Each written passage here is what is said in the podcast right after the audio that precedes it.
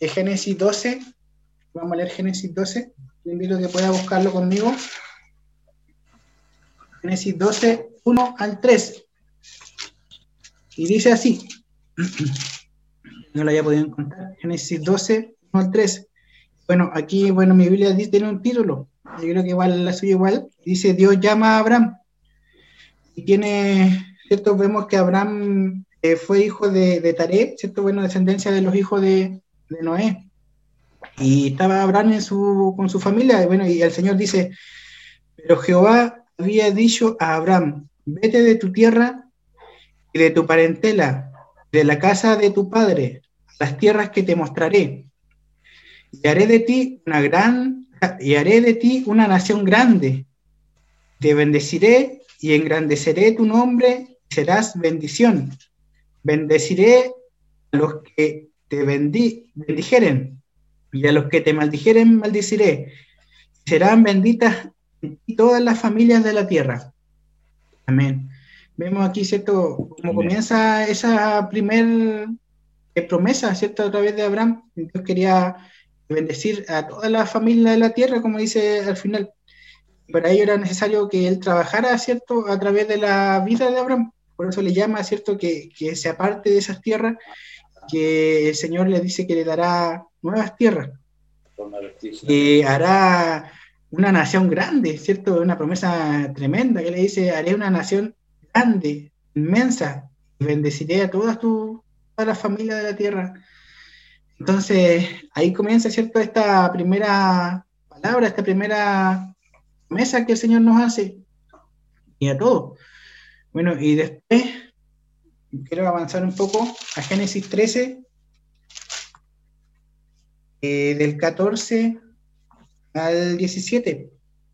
Dice, Jehová dijo a Abraham, después que Lot se apartó de él, alza ahora tus ojos mira desde el lugar donde estás hacia el norte y el sur, al oriente y al occidente, porque toda la tierra que ves la daré a ti y a tu descendencia para siempre, dice el Señor. Y haré tu descendencia como el polvo de la tierra, que si alguno pueda contar el polvo de la tierra, también tu descendencia será contada. Levántate ve por la tierra a lo largo de ella, de su, ancho, porque a ti la daré.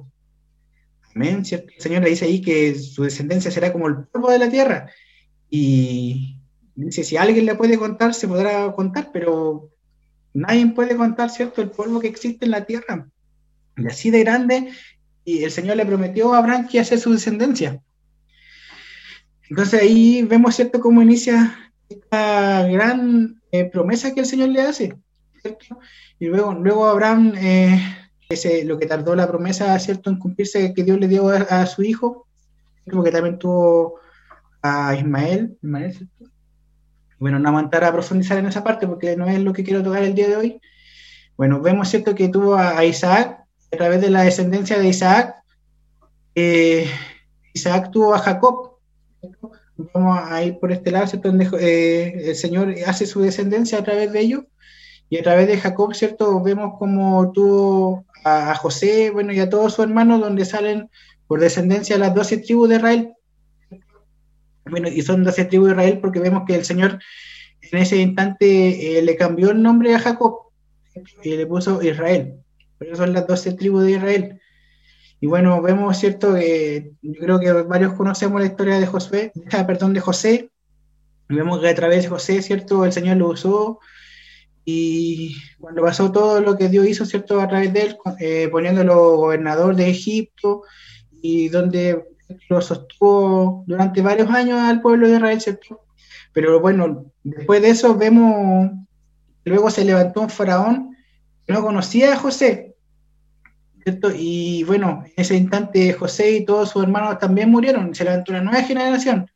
Entonces el faraón que se levantó en aquel entonces encarceló a todos los israelitas. Mire, vamos a buscar Éxodo. Le invito a que avancemos a Éxodo 1. Vamos a leer el 6.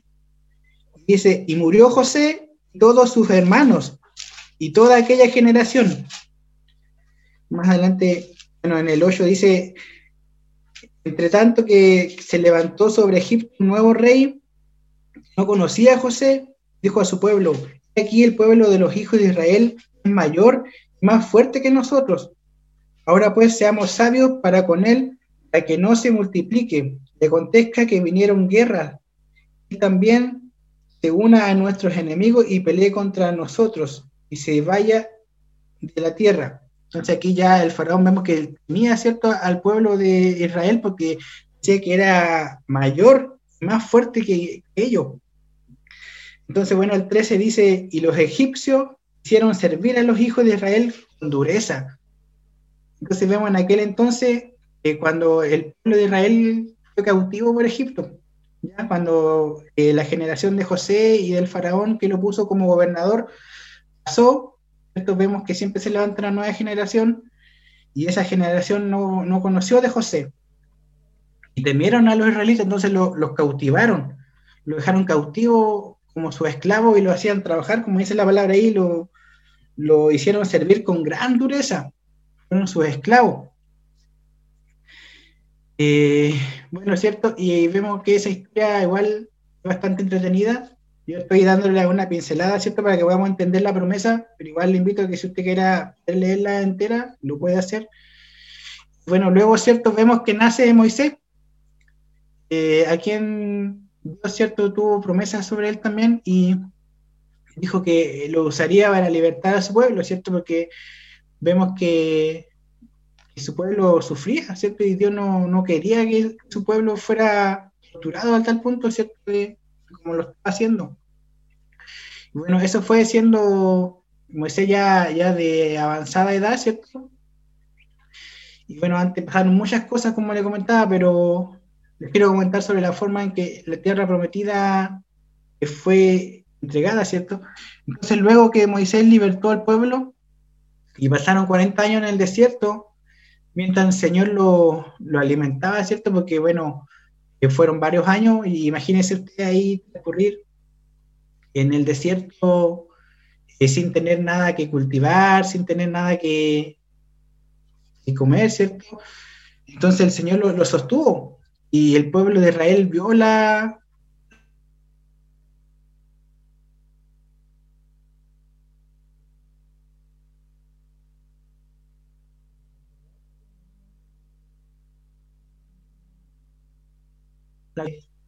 el poder demostrar su poder, porque si no, obviamente el faraón iba a temer desde antes y iba a soltar a su, a su pueblo antes, pero Dios quería mostrar su poder Dios endureció el, corazón del faraón y, Dios mostró su poder a través de, Moisés. Hubo muchas señales, ¿cierto? Bueno, vemos las plagas que el Señor de, puso sobre Egipto, ¿cierto? Al, no querer liberar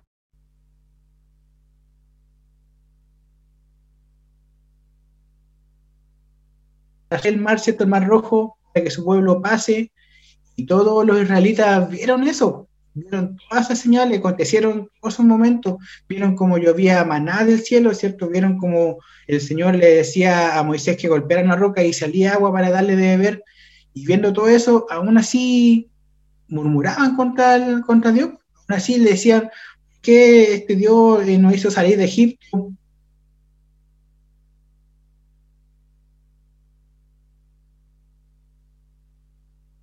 El Señor le daban cierto, murmuraban y cada vez que reclamaban, Dios los castigaba, ¿cierto? Dios les daba castigo, pero después era tanta su misericordia y bueno, mire, le quiero invitar a leer, mire, les dijo, les dijo que no pisaría la tierra prometida, ¿cierto? Entre tanto que murmuraban, el Señor los castiga, le dice que no, no llegarán a ver la tierra prometida.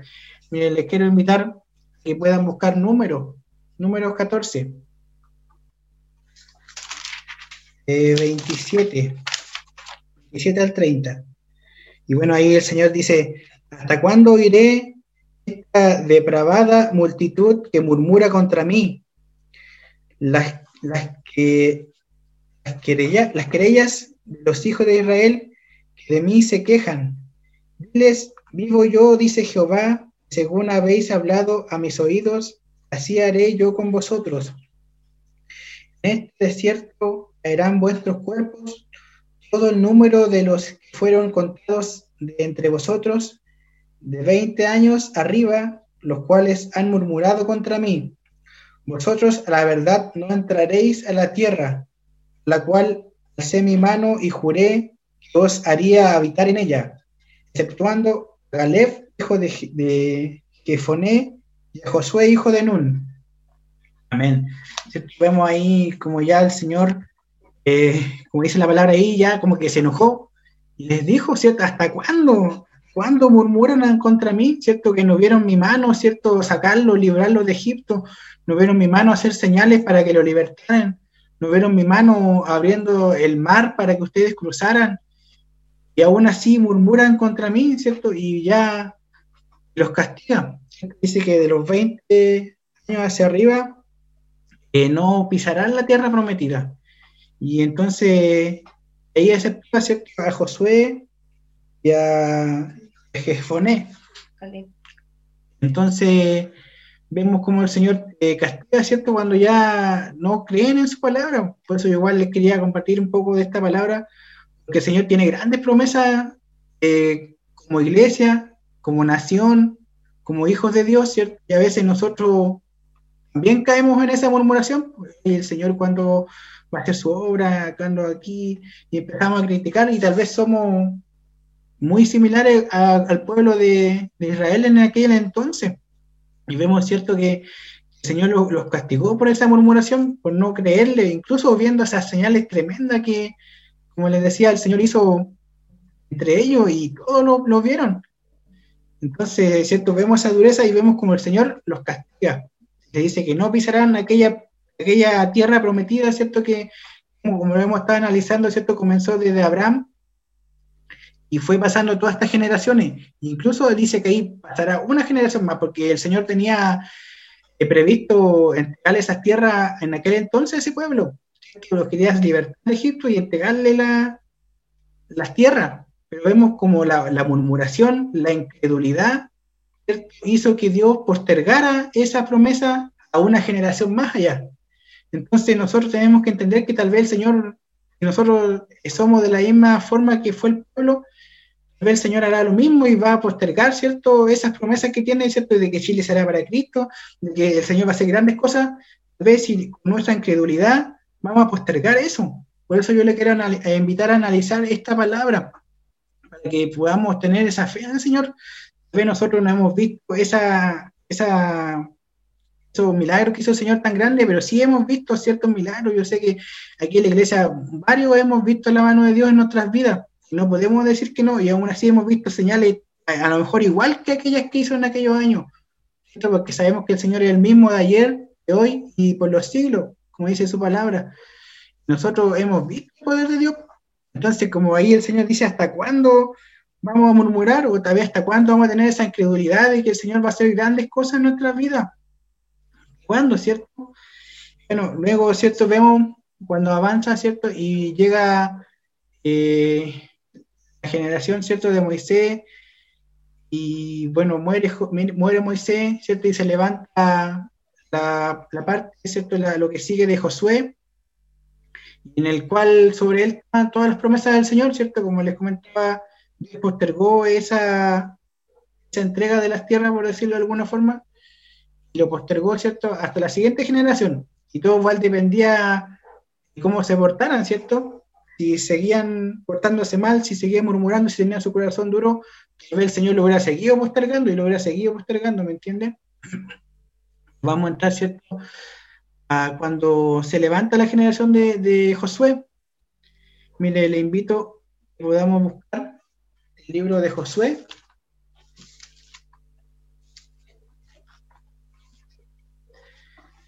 Bueno, en Josué 1, Vamos a leer desde el 5 al 9. Es cuando Josué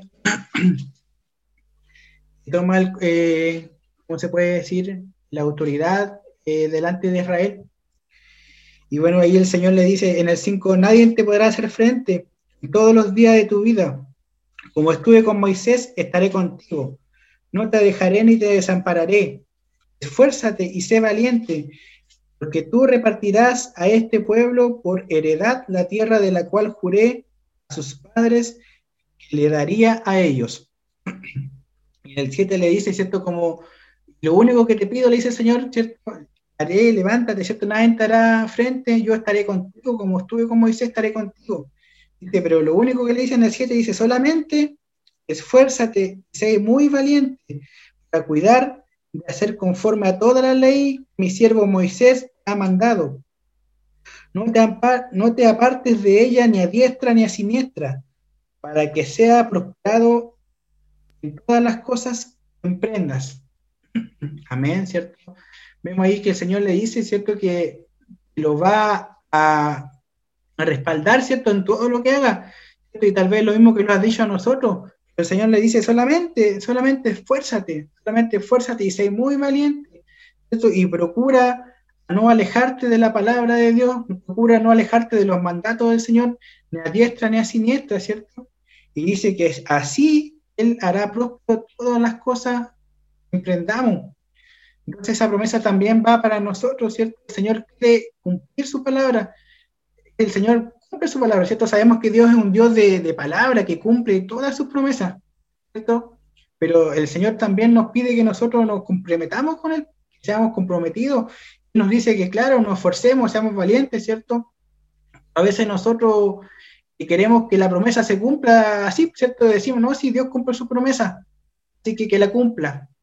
Pero no vemos que Dios quiere que nosotros también pongamos de nuestra parte, porque si no, así como lo hizo con el pueblo de Israel, Dios amaba, ¿cierto?, a su pueblo, lo rescató, ¿cierto?, porque en su corazón sintió dolor porque eran torturados, ¿cierto?, eran cautivos, pasaban hambre, ¿cierto?, lo hacían trabajar todo el día.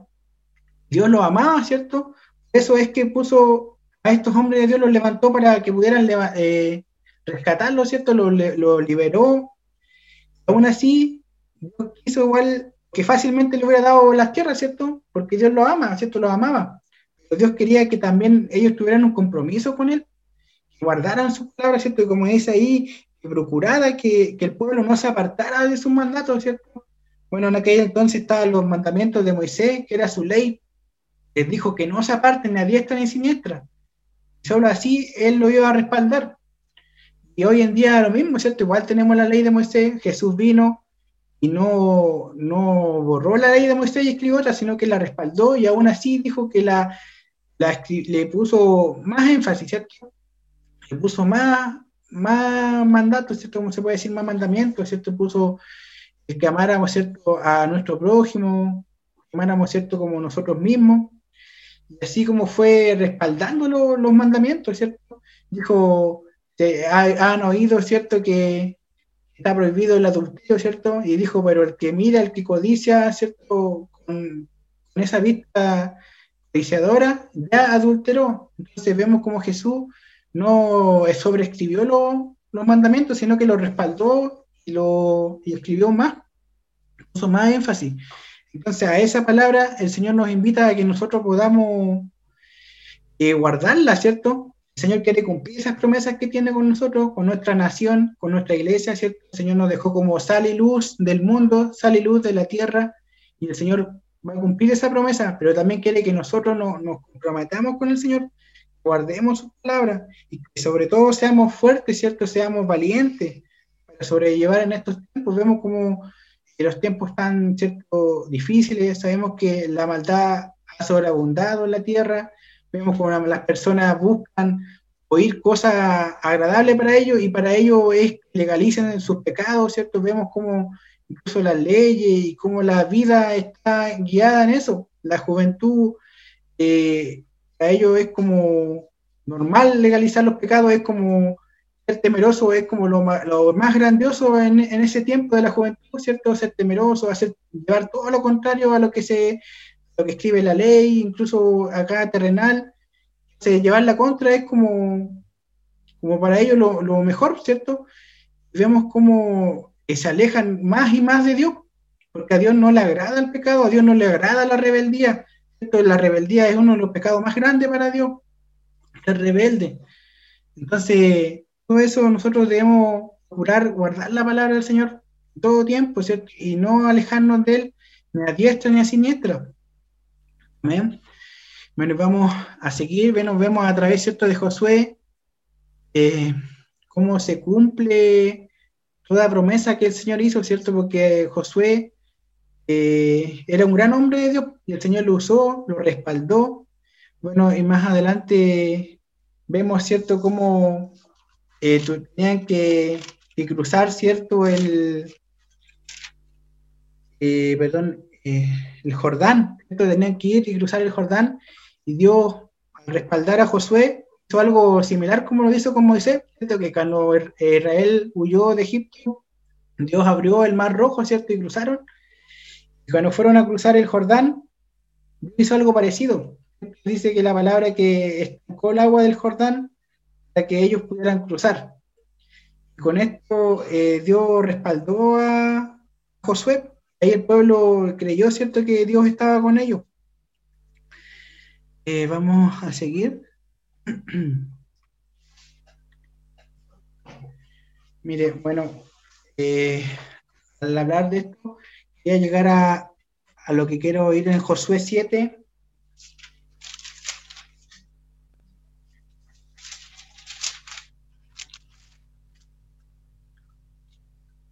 Josué 7:13. Mira, se lo voy a leer. Levántate, santifica al pueblo, di, santificaos para mañana, porque Jehová, el Dios de Israel, dice así: Anatema hay en medio de ti. Israel no podrá hacer frente a tus enemigos hasta que hayáis quitado el anatema de en medio de vosotros. Amén. Y bueno, esta palabra el Señor me, habló fuertemente eh, en primera instancia. Yo mire, yo estuve igual averiguando, bueno, ahí estudiando la, palabra y anatema eh, significa, en resumida cuenta, porque es igual amplio los significados que tienen, y entre ellos significa maldición, significa apartado para destrucción. Entonces, mire, y a través de eso el Señor nos hablaba que habían anatemas nosotros, pero no se refiere a que haya maldiciones, sino que hay cosas que ponen tropiezo en nuestras vidas. A eso se refiere, eso, eso nos hace anatema, porque hay ciertas cosas que, ponen en nuestra, que nosotros dejamos en nuestras vidas y se han vuelto anatema mire, les quiero leer el 12. Porque esto los hijos de Israel no podrán hacer frente a su enemigo. Nosotros, ¿cierto? La iglesia no podrá hacer frente a su enemigo, sino que delante de su enemigo volverán la espalda, por cuanto han venido a ser anatema. No estaré más con vosotros, si no destruyereis el anatema que hay en medio de vosotros. Amén. Así dice el Señor a nosotros.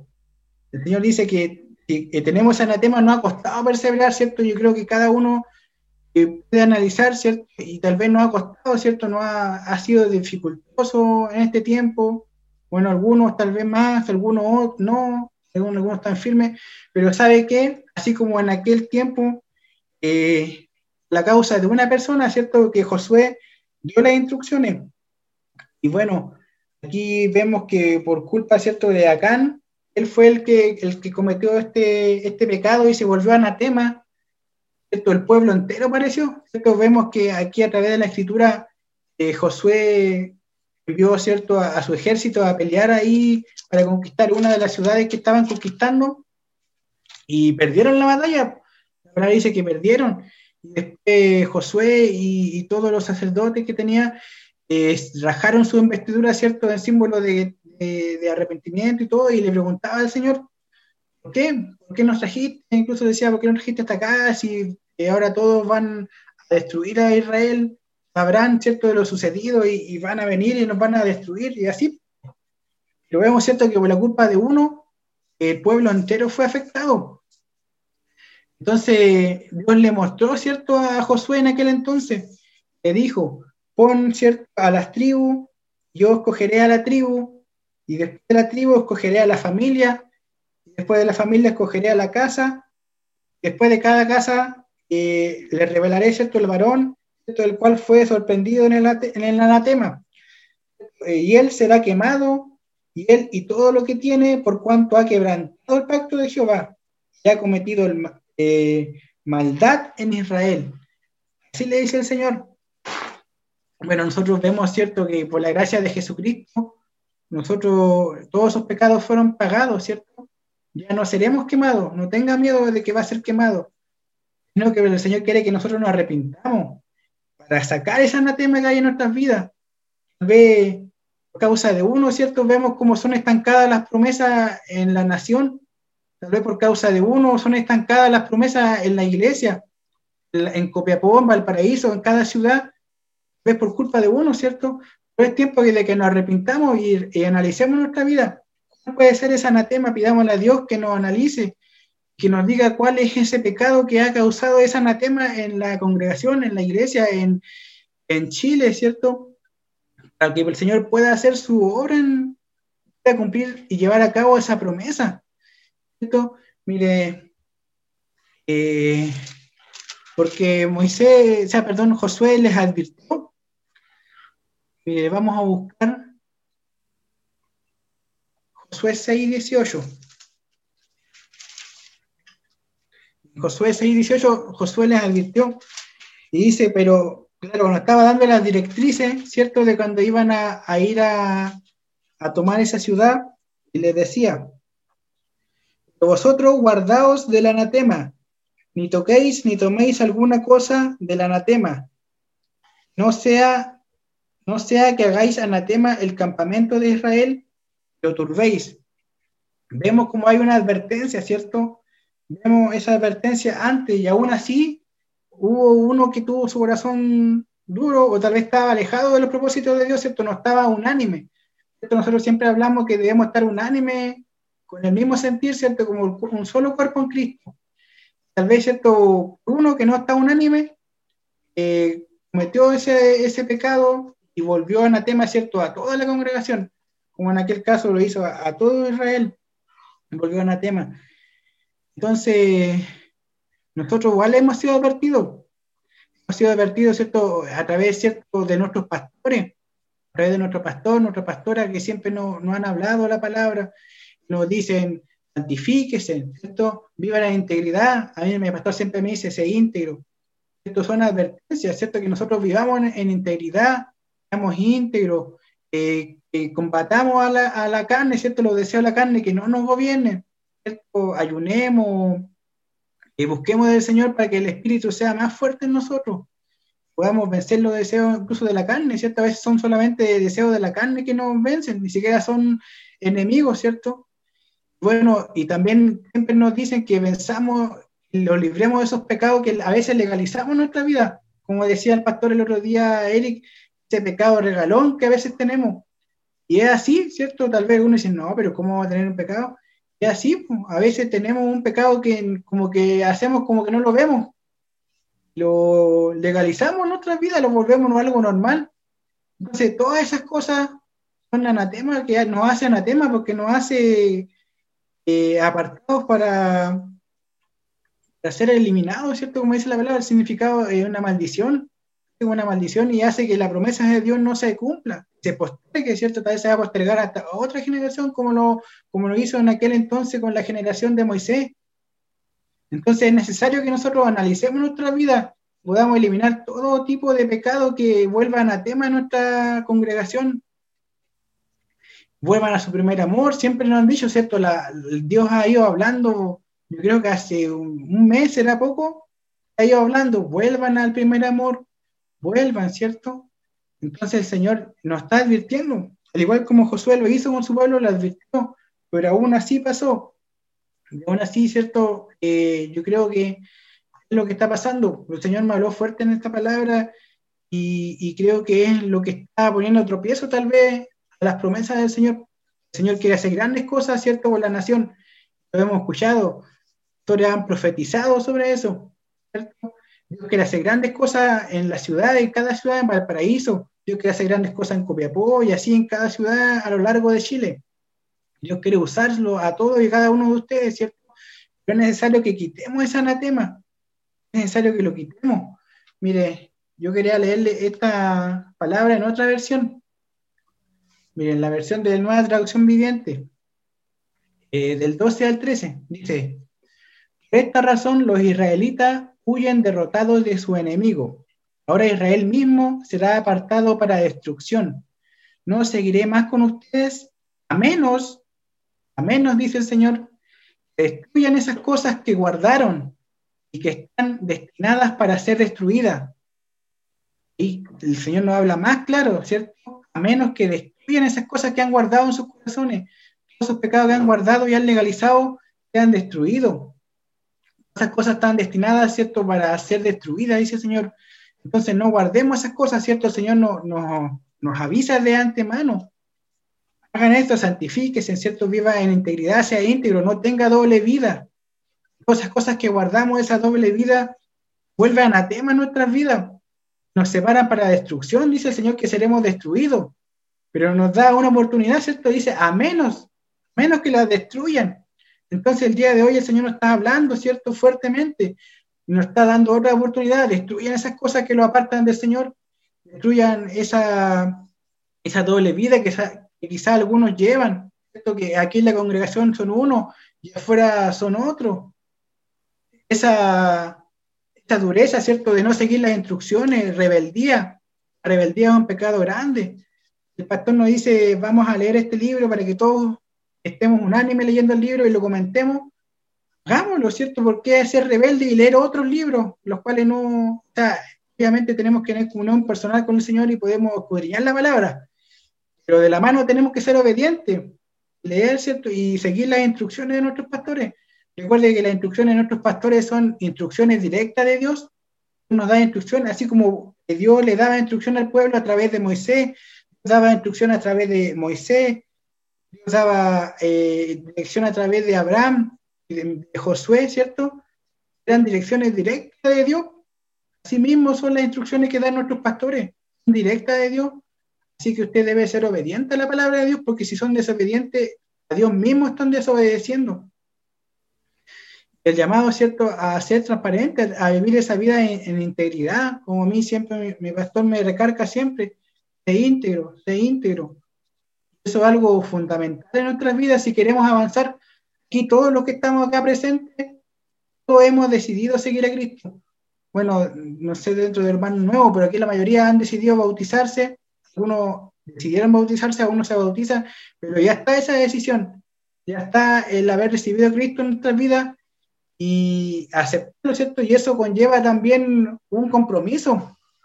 Conlleva estar eh, respetando toda palabra del Señor y aquí, como lo vemos, ¿cierto? Eh, es fundamental como el Señor está hablando en nuestras vidas. Seamos obedientes, vivamos en integridad, volvamos al primer amor. Los que no conocen el primer amor, conozcan el primer amor, amen al Señor, vuelvan en la comunión con la palabra. Eso los va a guiar al verdadero amor. Entonces, alguno dice que cómo voy a volver si no sé cuál es el verdadero amor, porque tal vez no ha entrado en el primer amor. Pero el primer amor lo va a guiar a ser obediente, el primer amor lo va a guiar a buscar, escudriñar la palabra a tiempo y fuera de tiempo, en todo tiempo. A veces va a llegar cansado de su trabajo o si está estudiando, pero el primer amor lo va a instar a, leer la palabra, aunque sea unos minutos diarios, lo va a hacer porque ese es el primer amor, el cual nos va a levantar en la mañana, lo va a levantar a orar, tal vez lo va a despertar a medianoche y el Señor te va a decir, ora. Y así se va demostrando el primer amor y el primer amor no, no, no, va a ser sufrido porque uno lo hace con amor, lo hace con ese sentimiento especial de buscar de Dios, no va a sentir cansancio. Esto la palabra dice que los que esperan en Jehová dan nuevas fuerzas como la águila, ¿cierto? Levantarán alas, correrán y no se cansarán, caminarán y no se fatigarán, ¿cierto? Así son las promesas del Señor. Y así es como estaremos si volvemos a ese primer amor, este cansancio que sentimos. Porque no hemos vuelto al primer amor cuando volvamos al primer, amor ya no vamos a sentir ese cansancio, ya no vamos a estar desanimados, vamos a ir, ¿cierto? Vamos a decir amén, que nos diga, hay evangelismo los jueves, amén, hay culto, amén, hay discipulado, amén. No va a ser necesario que estemos llamando uno por uno, oye, ya conéctate, oye, conéctate al culto, ay, es que se me olvidó, ¿cómo se le va a olvidar si toda la semana es lo mismo? ¿Cómo? Eso es volver al primer amor, estar consciente de, estar unánime en el mismo sentir. La iglesia, ¿cierto? Se hacen actividades eh, semanales, ¿cierto? No, no ponemos un día al azar, sino que ya todos los martes discipulaba a las siete y media acá en Cuepo, todos los jueves discipulaba en Valparaíso, todos los domingos culto a las once. todos los jueves, ¿cierto? Si no estamos en pandemia, hay evangelismo. Salimos a pegar afiches, salimos a predicar la palabra del Señor. Entonces debemos estar todos con el mismo sentir, ¿cierto? Sabemos que muchos tienen cosas que hacer aquí y allá, pero prográmese. Como le digo yo, la semana está programada la hora. Basta con que usted se programe con lo que tiene que hacer y apartar ese tiempo para el Señor. Y es necesario que cada uno, ¿cierto?, lo, haga solo, ¿cierto? Nosotros vemos cómo hay que estar cateteando ahí a los hermanos, oye, conéctate, oye, eh, entra. Entonces, ¿cómo, cierto? Tenemos que volver a ese primer amor, si no, entrar al primer amor. Unánime, ¿cierto? Como iglesia, está ahí en el mismo sentir, como dice la palabra. Vemos como uno, ¿cierto? Uno, en aquel tiempo, ¿cierto? Que fue Acán, uno no estaba en el mismo sentir todos estaban en el mismo sentido, todos obedecían la palabra, obedecían a, Josué, ¿cierto? Porque sabían y entendían que era palabra de Dios. Y fueron obedientes, ¿cierto? Muchos fueron tentados, ¿cierto? Porque a las ciudades donde iban habían oro, eh, millares de cosas de gran valor, ¿cierto? Moneda, de plata y muchas cosas. Tal vez muchos fueron tentados. Pero el primer amor los llevó a, ser obedientes, ¿cierto? a ver las cosas más allá, ¿cierto? Con el enfoque de la palabra de Dios, ¿cierto? Y pudieron ser obedientes, pero a uno, por causa de uno que estuvo, que no estaba en el mismo sentir, ¿cierto? No estaba eh, conforme a todos, eh, cometió ese pecado, ¿cierto? Y dice la palabra que tomó eh, un lingote de oro y otras cosas más. a través de eso volvió anatema a todo Israel. ¿Me entienden lo que le digo? Que a través de uno el Señor posterga sus promesas a, lo largo de la iglesia. Nosotros vemos como muchos hermanos están ahí en el mismo sentir, las intercesiones cada día, ¿cierto? Vemos, bueno, acá como la Rosy y la Dani, todos los días perseveran en, en la intercesión, muchos hermanos más, ¿cierto? Perseveran ahí en la intercesión, buscan, ¿cierto? Y quieren ver cumplida la palabra, la promesa del Señor en nuestra nación. Ya en Valparaíso también, los pastores, los hermanos, siempre, ¿cierto? Pero tal vez por uno está desalineado, ves por uno porque anda a su manera, ves por uno que se pastorea solo porque no sigue las instrucciones del pastor, ves por ese eh, cae y entra el anatema en nosotros, la congregación. Así que yo de verdad le invito a mi hermano a que puedan guardar esta palabra en sus corazones. Y de verdad, mm, no sé, perdón si soy tan duro así, pero es que es la palabra del Señor. El Señor quiere quitar todo eso de nuestras vidas quiere volvernos íntegros, quiere volver a una congregación unánime. Unánime es que estemos, ¿cierto? Un, significa un solo alma, ¿cierto? Un solo sentir, todos estemos eh, lo mismo, con el mismo sentir, ¿cierto? De estar a la brecha con el Señor, estar a la brecha con lo que se está orando. A veces, a veces nos cuesta tener entendimiento lo que se está haciendo como iglesia.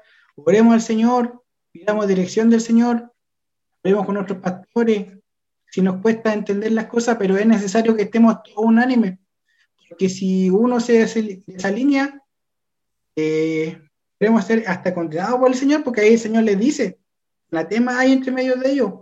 Si no lo eliminaran, serán, como dice el anatema, significa apartado para destrucción. Si sigue ese anatema, persevera, seremos apartados para destrucción, tal vez por la causa de uno. Así que por eso le insto el día de hoy, mi hermano, que puedan analizar en sus corazones, puedan eliminar, sacar, ¿cierto? Como decía en la, siguiente versión que yo les leí, eh, podamos eliminar todas esas cosas, de, que destruirlas, a menos que destruyamos todas esas cosas guardadas. Tal vez pueden ser muchas cosas más de, un pecado, como les comentaba, la rebeldía, no hacer caso, la doble vida. Esas cosas son pecados que y conllevan al anatema. Así que, bueno, mis hermanos, voy terminando. De verdad, eh, el Señor habló fuerte en mi vida en este, en este tema, en esta palabra. Y, creo que todos lo pongamos por obra, porque todos queremos ver las promesas del Señor, ¿cierto? Como le decía, todos los que estamos presentes hemos decidido seguir a Cristo, ¿cierto? Hemos decidido entregarle nuestra vida. Y como hablaba mi esposa, ¿cierto? Eh, el Señor quiere que seamos discípulos, no creyentes, ¿cierto? Como decía, hasta los demonios creen en, Jesucristo, hasta los demonios creen en Dios, ¿cierto? la diferencia está en, que seamos obedientes, ¿cierto? Muchos de nosotros creemos en Dios, ¿cierto? Creemos en Jesús, entregamos nuestras vidas, pero no somos obedientes. Bueno, no les quiero asustar, pero estamos haciendo igual que los demonios, pues si los demonios le temen a Dios, creen, pero no son obedientes. Si usted no es obediente, está pasando a ser igual que ellos. La diferencia de un discípulo, ¿cierto? Es que somos obedientes a la palabra de Dios, le obedecemos. Como dice la palabra, tomamos su cruz y vamos en pos de él. Esa es la diferencia, ¿cierto? Que, que nos separa de los demás. Así que, bueno, eso, mi hermano, quería compartir el día de hoy.